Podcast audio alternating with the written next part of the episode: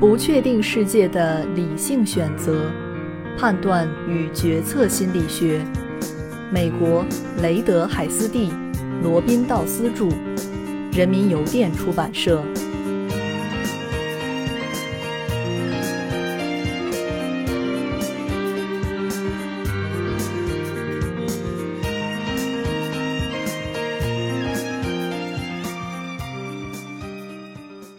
第十章第五节：如何做出好的选择？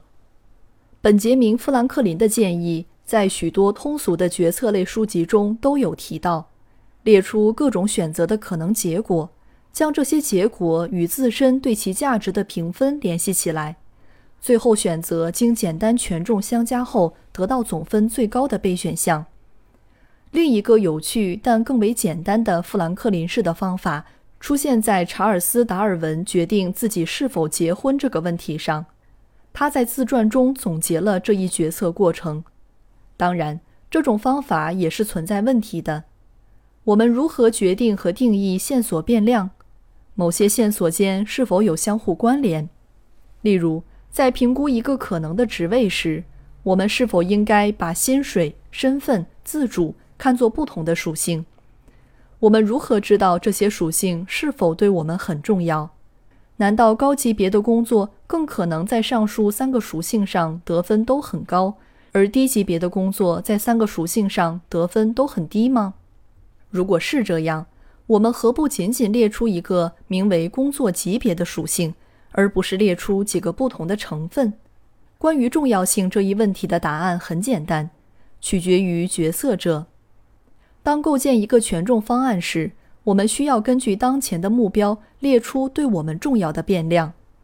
例如，如果我们以一种全局而模糊的方式来考虑工作级别，那么我们就应该列出它。但是如果薪水、身份、自主各自在心理层面上都是独立和重要的，那么我们就应该分开列出它们。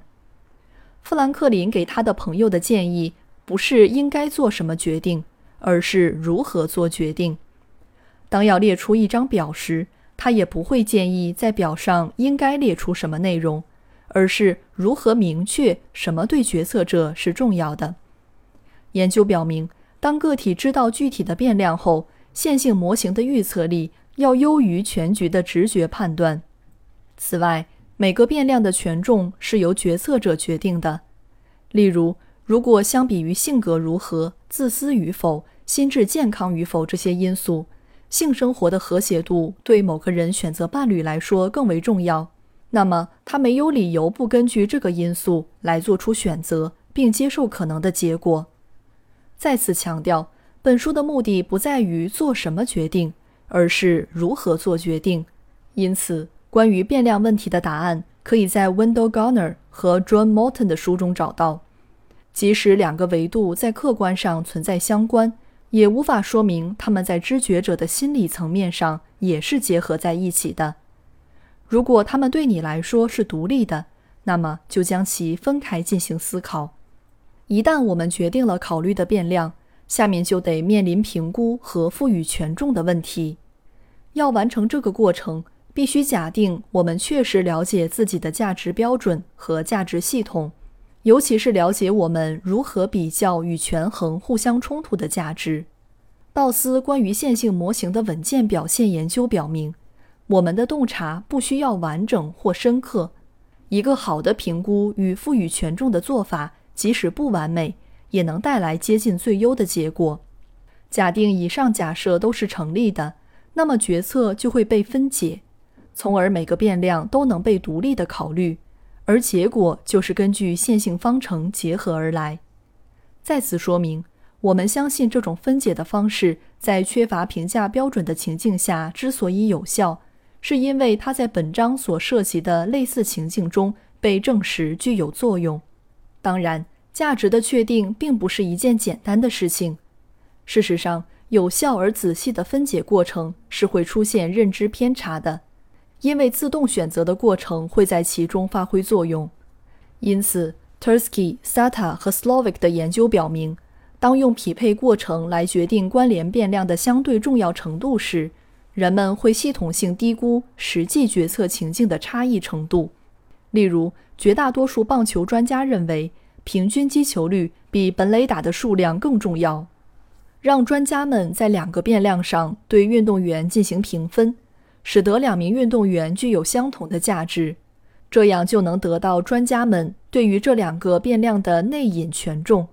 这个方法的具体实现过程是：例如，已知一名运动员一年有十五记本垒打，平均击球率为零点三三四，那么专家们需要评估另一名平均击球率为零点三一零的运动员。在一年中要打出多少记本垒打，才与上一名运动员具有相同价值？但是要求棒球专家在两名运动员中选出更有价值的一位时，这样的匹配判断会使专家系统性的低估平均击球率相对于本垒打的重要性。